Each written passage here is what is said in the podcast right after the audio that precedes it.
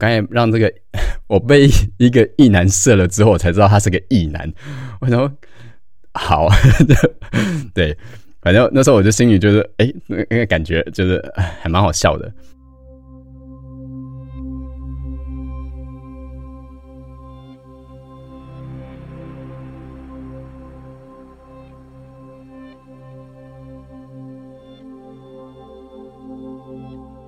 你现在收听的是华语界最私密的 S N 节目《调教诊疗室》，我是 Kenta。本节目会谈论到大量真人真事的 S N 情欲互动。如果你是未满十八岁的听众，请等到成年后再来收听哦。也请你戴上耳机，以免有太多的生理反应被旁人发现。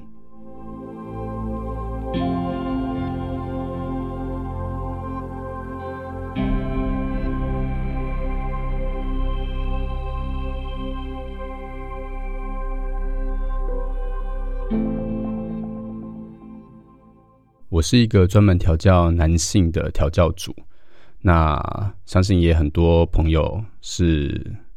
看过我的一些调教影像才会知道我的。呃，其实这些来找我调教的男奴们，大多数都是男同志或者是双性恋，双性恋居多。那很少会有异男会来找我，但还是会有一些些。那这些少数的异男们，其实我印象都还蛮深刻的。那我今天就是想来分享一个从二零一八年底已经快跟我两年的一个异男，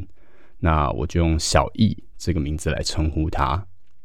那当初跟小易碰面的时候是在二零一八年十二月，我记得是十二月底左右的事情了。那那天就是我出门工作前，然后我看到我的交友软体上面有一封私讯，那上面就写着说：“呃，请问有机会被您调教吗？”那就附了两张身材照，那其中一张是屌照，那整个身形就是是我喜欢的类型啦，所以我就就是马上了回复他，因为刚好看到了嘛，我就直接回复他。那因为我我是一个比较不擅长在网络上用文字聊天的人，那我就是通常就是我确定好的，我就会尽快跟尽快联系，然后联络后续。那所以那时候我们就约了，我记得是隔天还是隔两天，就是约出来见面聊聊那个调教的细节。那我调教的原则之一呢，就是呃，我我基本上我不会和第一次见面的陌生人约调教，所以就是像交友软体上面直接问说现约那种的，我通常都是不会理。那我都会叫他们去填报名表。那我通常都是看过报名表之后，我会先想一想。那再看一下是不是符合我想要调教的那种类型，不管是体格啊，或者是那个样子。那我通常都会这样先进行面谈，之后不管是见面的面谈，或者是视讯的面谈，那我才会决定，就是依照面谈的内容，我才会决定是不是要约正式的调教。那这个做法其实还蛮耗时间，蛮耗时间成本的。那我会这样做的原因，是因为。呃，我我比较希望是可以避免一些太冲动的调教，然后可能会造成的一些不愉快的经验。那我也希望有比较良好的沟通，确认就是对方是不是就是他想玩的内容，他想进行的内容是不是我喜欢的。那我也要让对方知道他到底是跟什么样的一个人在，就是可能会进行调教，所以我才会有这样的呃一个流程在这个里面。一方面也是方便让我过滤掉一些不合适的人选啊，因为我之前我记得去年的时候，哎，去年吧，因为我被萌萌互加盟的人盯上，就是大概被盯了两三个月，那个感觉其实非常的糟，所以我这一方面也是有这个面谈，也是让我至少我见过面聊过天，我比较可以确认知道说这个人合不合适。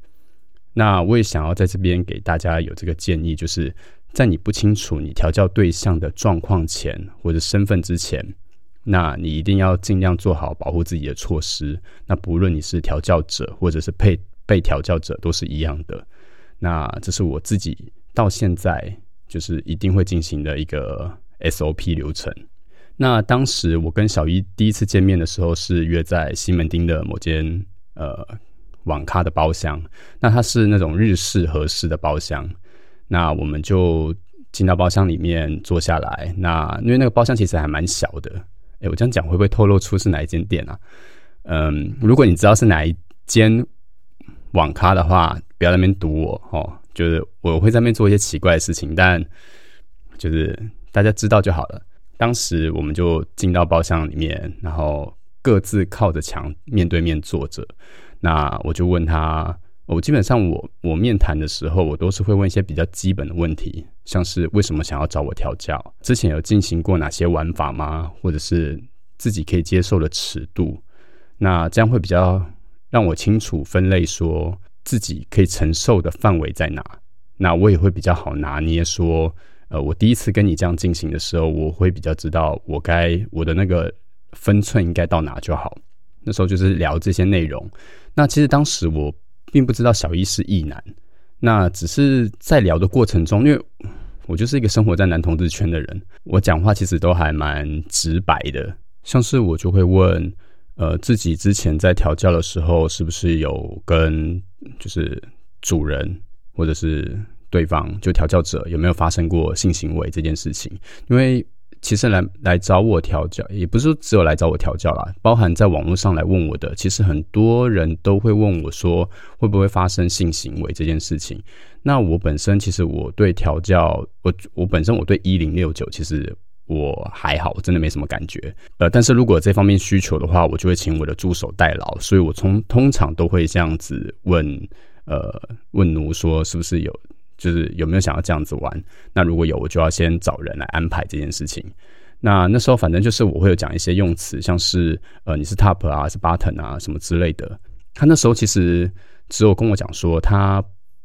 的禁忌就是他不想玩后面。就不想玩肛门这样子，那但是他对我刚才讲的那些，比如说 top 啊、button 这些用词，他其实就是，我是觉得他反应有点迟钝啊。但我们那时候没有想太多。那反正那时候我就想说，哇，他是一个，就是那时候我心想他应该是个铁一吧，因为他直接跟我很明确的说他不想要碰后面。那反正我就想说，好吧，那就大概跟他聊完玩法之后呢，我就直接请他在包厢里面脱光衣服。当时他其实有点愣住，就是想说：“嗯，在这里吗？在这里脱光吗？”他说他重复了问了两次这样子啊，我就告诉他：“呃，这包厢很安全，那也没有摄影机，也不会有人突然闯进来，所以你可以放心的脱。”那他就开始慢慢的把衣服脱掉，然后脱到剩一条内裤的时候，我就发现他的屌硬了。然后，而且是那种很湿的那种硬，就是内裤内裤的前端就是已经都湿了。那我就笑他，我就我我就稍微笑了一下，说干嘛？怎么那么硬？那是因为在这里脱觉得很刺激吗？那小玉就说，刚才其实在聊玩法的时候，那他就已经有感觉了。那尤其是我叫他脱衣服的时候，他其实就。我觉得是应该是某种铺路跟那种羞耻感吧。那我没有当下没有很确定，但是他的反应其实就是是一个很可爱的一个大男生，做这么刺激的事情，然后就有这样的反应，我觉得还蛮正常的啦。那那时候他就是一边慢慢脱掉自己最后一件内裤的时候，我就叫他靠过来。那那时候我就是很想恶作剧他，我是一个其实还蛮喜欢恶作剧的人。反正那时候我就叫他靠过来，然后他就挺着他呃还蛮大的一根屌，然后这样爬过来，就是因为是合适嘛，所以他是就是像狗的姿势这样爬过来，然后靠到我前面，那大概靠在我大概一个手臂的距离吧，他就跪坐在那个地方，然后那时候我就叫他把眼睛闭起来，因为我是要测试敏感带嘛，那我就从他的脖子。就是锁骨的位置，慢慢往下摸，然后速度很慢。这也是我平常就是在调教的其中一个手法，就是我我很喜欢在调教前有一个抚摸的动作。那这抚摸的动作，呃，有很多功用，但主要的功用是两个，一个是让对方放松，然后第二个事情是，呃，我要比较清楚的抓到他的敏感的位置在哪。因为通常碰到，比如说一个人的敏感带的时候。那轻柔的抚摸，其实他是会有会有感觉的，是舒服的，或者是他会颤抖的。那我就会观察这个反应。那反正就当时我就从他的脖子锁骨这边慢慢的往下摸，那力道大概就像是用羽毛轻轻的划过皮肤那样子。速度大概是每秒大概前进不到五公分吧。因为之前有助手问我说，到底要摸得多慢？因为我不是那种喜欢那种快速搓搓搓搓搓这样子的。那我说我就是很慢很慢的摸。那我就是从他锁骨慢慢往下摸，划过了胸肌，然后摸到奶头，稍微滑了一下。那我就发现他抖了一下，但我没有继续玩他奶头，我就去往下摸，然后顺着他的腹肌慢慢往下。那这时候我就发现他的屌，因为他他还是他是一个蛮容易湿的体质，那他就是屌已经在滴水了，而且是那种牵丝的那种，就是如果你本身是很湿的，或者是你很容易。如果你看过别人湿的话，你应该知道那种水滴要滴不滴的那种牵丝的那个画面，就是在慢慢看这个反应。那我就问他这么敏感吗？那他就皱着，他表情就皱在一起，然后发出了一丝丝的那种呻吟声，就是那种嗯这种声音。那我就继续往下摸。那摸到他的睾丸的地方的时候，我就把我的手的姿势稍微调整了一下，变成那种呃猴子偷桃那种抓东西的那种姿势。我就用轻轻用那种手指的那个指腹不规则的来回触摸，他的呻吟声就从那种很轻的那种啊这种声音变成呃呃啊，诶，我这样模仿会太那个，反正就是。让大家知道那个声音是那个反应大概是长什么样子，我就稍微这样子把玩一下，确定了知道他的几个敏感带之后呢，我就用手直接轻轻拍打他的屌，这样稍微打一下。那他大概愣了两三秒钟才回回过头来，那我就跟他说：“好，可以把衣服穿回去了。”他那时候就停了一下，张开眼睛问我说：“哎，不不继续吗？”然后我就 我就跟他笑说：“我说不然你还想要干嘛？这里是网咖，你还想干嘛？”然后他就说：“没有啦，以为我还要继续，所以那时候就停在那地方。那我们离开之前，我们就约好了调教的时间，那我们就散会了。”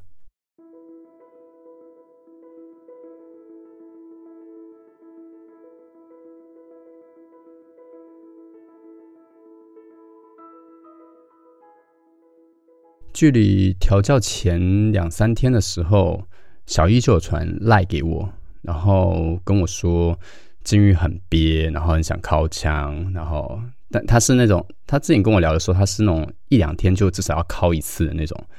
因为我都有规定说调教前对方都一定要禁欲至少七天是不能射的，所以这个习惯就是奴会有这样的习惯，我已经很常收到了，那我就回他说。呃，你可以考啊，那但是我们就延七天再调教就好。那他就没有继续改，反正就直到调教的那一天，然后我们正式开始调教的时候，我就一开始我就先跟他沟通好整个调教的安全字之后，我就帮他戴上眼罩。那当时我是命令小易，我记得你这是站着。然后反正就是请他站着，然后用军人稍息的姿势，就是手放背后的那种稍息姿势，然后把他的手反绑在背后，然后再把他的脚稍微分开站立，然后固定在两侧。那呈现那个姿势大概就是国字那个人人物的那个人那个姿势。然后反正他就这样站着。那我大概也用了十几分钟做呃抚摸的暖身开场。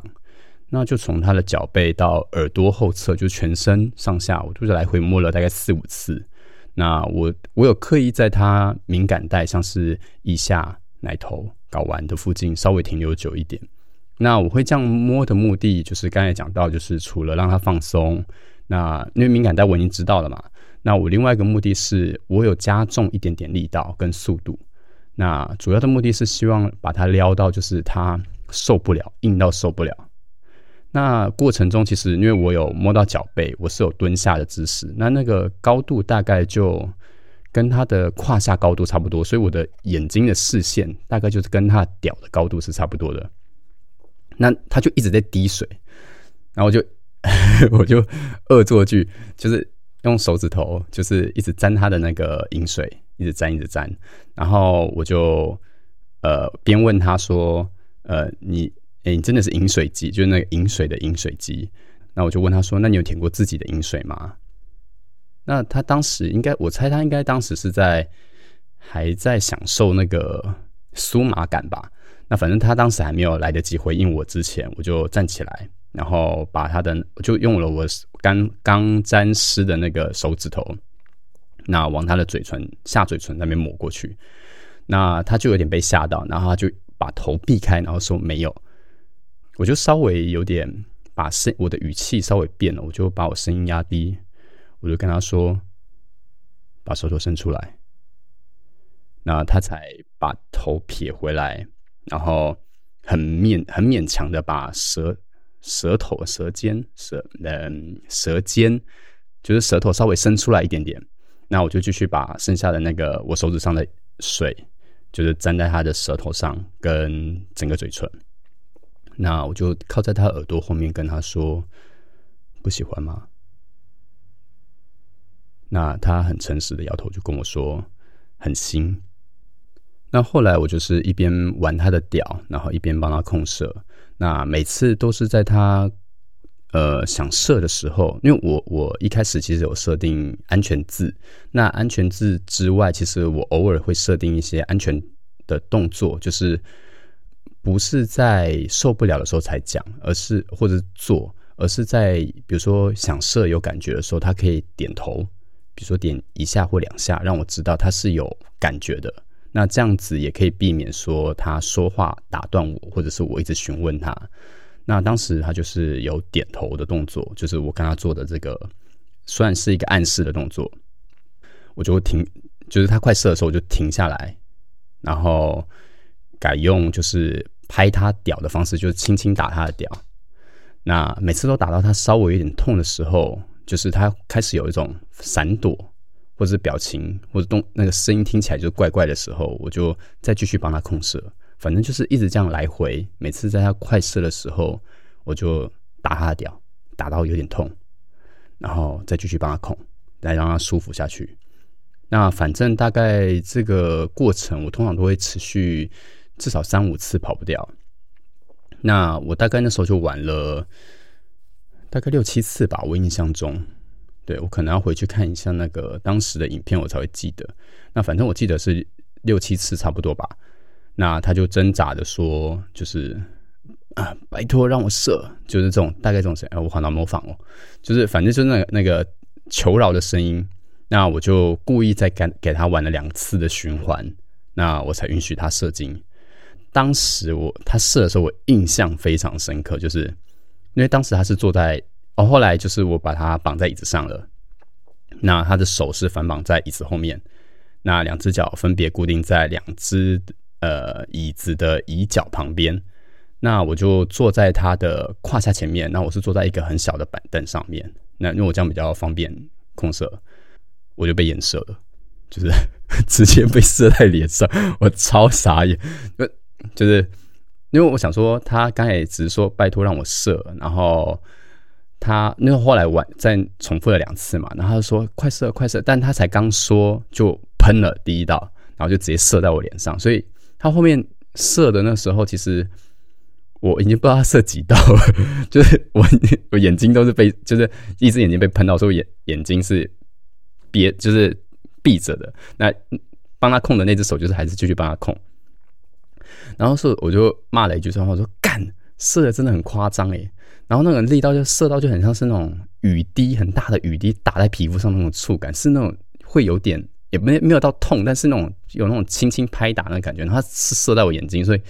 哦眼睛超痛。那反正我就立刻拿毛巾擦掉我脸上的小，然后稍微打他，就用力打他的屌，然后就是报复性的，就是他开始颜射我，后就结束了嘛。然后结束调教之后，我就呃那那个调教。的过程其实我还蛮喜欢的，他的反应还有呃，当然他射的量我也还蛮喜欢的，就真的还蛮多的。那个画面的那个视觉感很很强烈。那如果大家有兴趣的话，可以去找看看是哪一部影片哦。那我我这边就不放不放链接。结束之后呢，我就问他说，因为我就想说，诶，这个这个奴还不错，也许之后可以慢慢再调教，玩更多。那我就问他，就是说，哎，要不要下次问问看后庭调教？虽然他有跟我说就是他不玩后面这件事情，但我就还是有再问他一下，然后就问我说那是什么？那那个反应其实是那种很自然的不知道的那种，不是那种那种就是假装不知道的那种。我就跟他说哦，就是玩后面要玩肛门这样子。那他说他完全没有经验，那不知道会不会痛。那我就跟他说，我说那你自己在当大那个 top 的时候，因为他说不玩后面嘛，我就认定他是一个应该是个一号吧。那我就问他说，那你自己在当 top 的时候都没有在管巴腾的反应吗？然后他就说那是什么？然后我想说，嗯，他在装傻吗？就是 我心里面想说他他是就是在闹我嘛。然后就，但我那时候我就愣了一下，我就稍微反应了一下，我就试探性的问他说，嗯。所以你是异男吗？你是异性恋吗？然后他就点头说他是。然后我当下才傻眼，想说哇，我我刚才让这个 我被一个异男射了之后，我才知道他是个异男。我说好，对，反正那时候我就心里就是哎，那个感觉就是 还蛮好笑的。我反正当下我是蛮傻眼的，然后我就有呃，但这也是我的确。在跟他面谈的时候，就整个过程到甚至调教的那当下，其实我都没有问过他性倾向这件事情，因为我我本来就不在乎性倾向这件事，因为我我就喜欢玩生理男性嘛，只要他是生理男性，就是我的菜，就我都 OK。反正那时候我就有问他说：“哎，那为什么你会想要找一个男主人调教，而不是找女生，就是找个女王来调教？”那他说他其实之前。呃，就有上聊天室找过，想要找女生玩控色，但因为好像他说，因为我不太了解异性恋的那个聊天室是什么样的文化，反正他当时就跟我说，聊到后面他都觉得对方好像是觉得他要跟对方就是要性交，就是要发生性关系，那他都却步，因为他就是呃有一个从高中就交往的女朋友。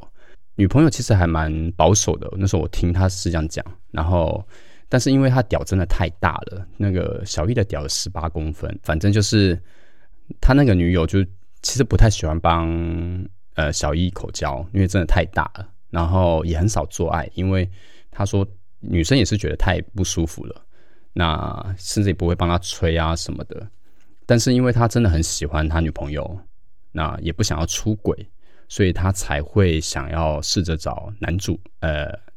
诶，男同志的主人。他那时候是跟我这样讲。呃，后来他发现了推特之后，然后知道，就是他后来在推特上面就是有打一些关键字，就是一些 hashtag，像控色什么的，然后就看到我的推特，然后他就稍微有看过我的影片，也观察了我一阵子之后，那才来私讯询问我，所以我才会收到那一封私讯，就是他来问我说可不可以。玩调教这件事情，那我后来就我后来就去问他说：“那你觉得这次的调教有什么印象很深刻的吗？”因为就是我就会好奇说，一个异男来找一个男主人还是个 gay，就是跟他调教有什么样很就是印象深刻的事情。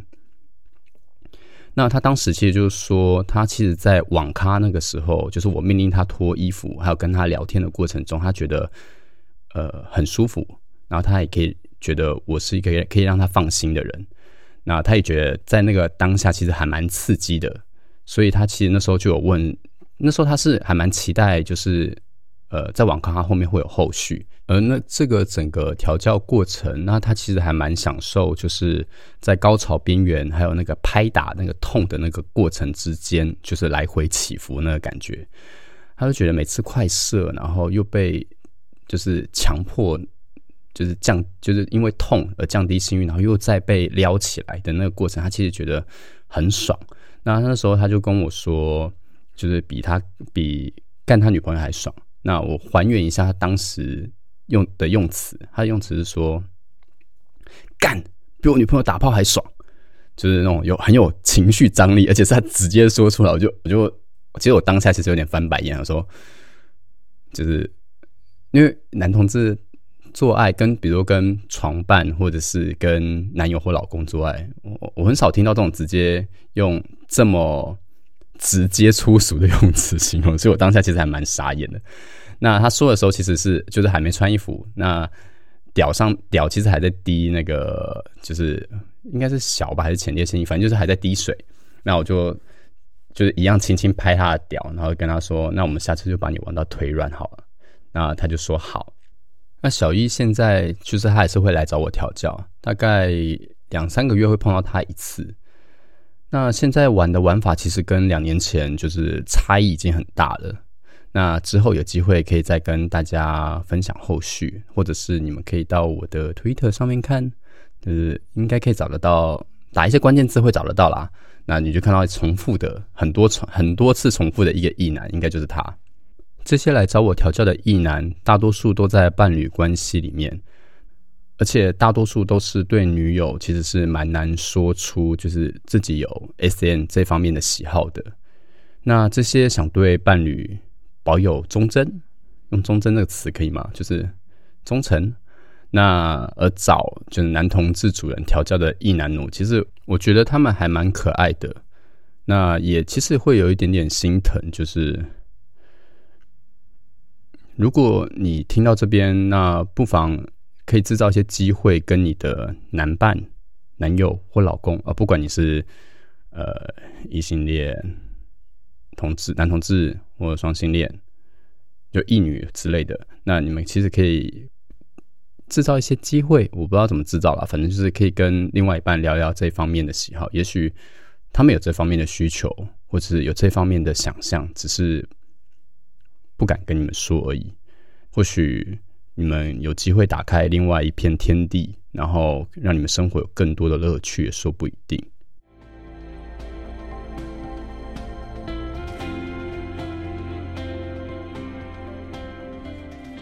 那今天的分享就到这。如果你喜欢这一集的内容，欢迎给我们五星评论、留言或提问，同时分享给你身边对 S N 话题有兴趣，或者是你想推坑的对象。最后，谢谢你今天的收听，这里是调教诊疗室，我是 Kenta，我们下一次在空中相会。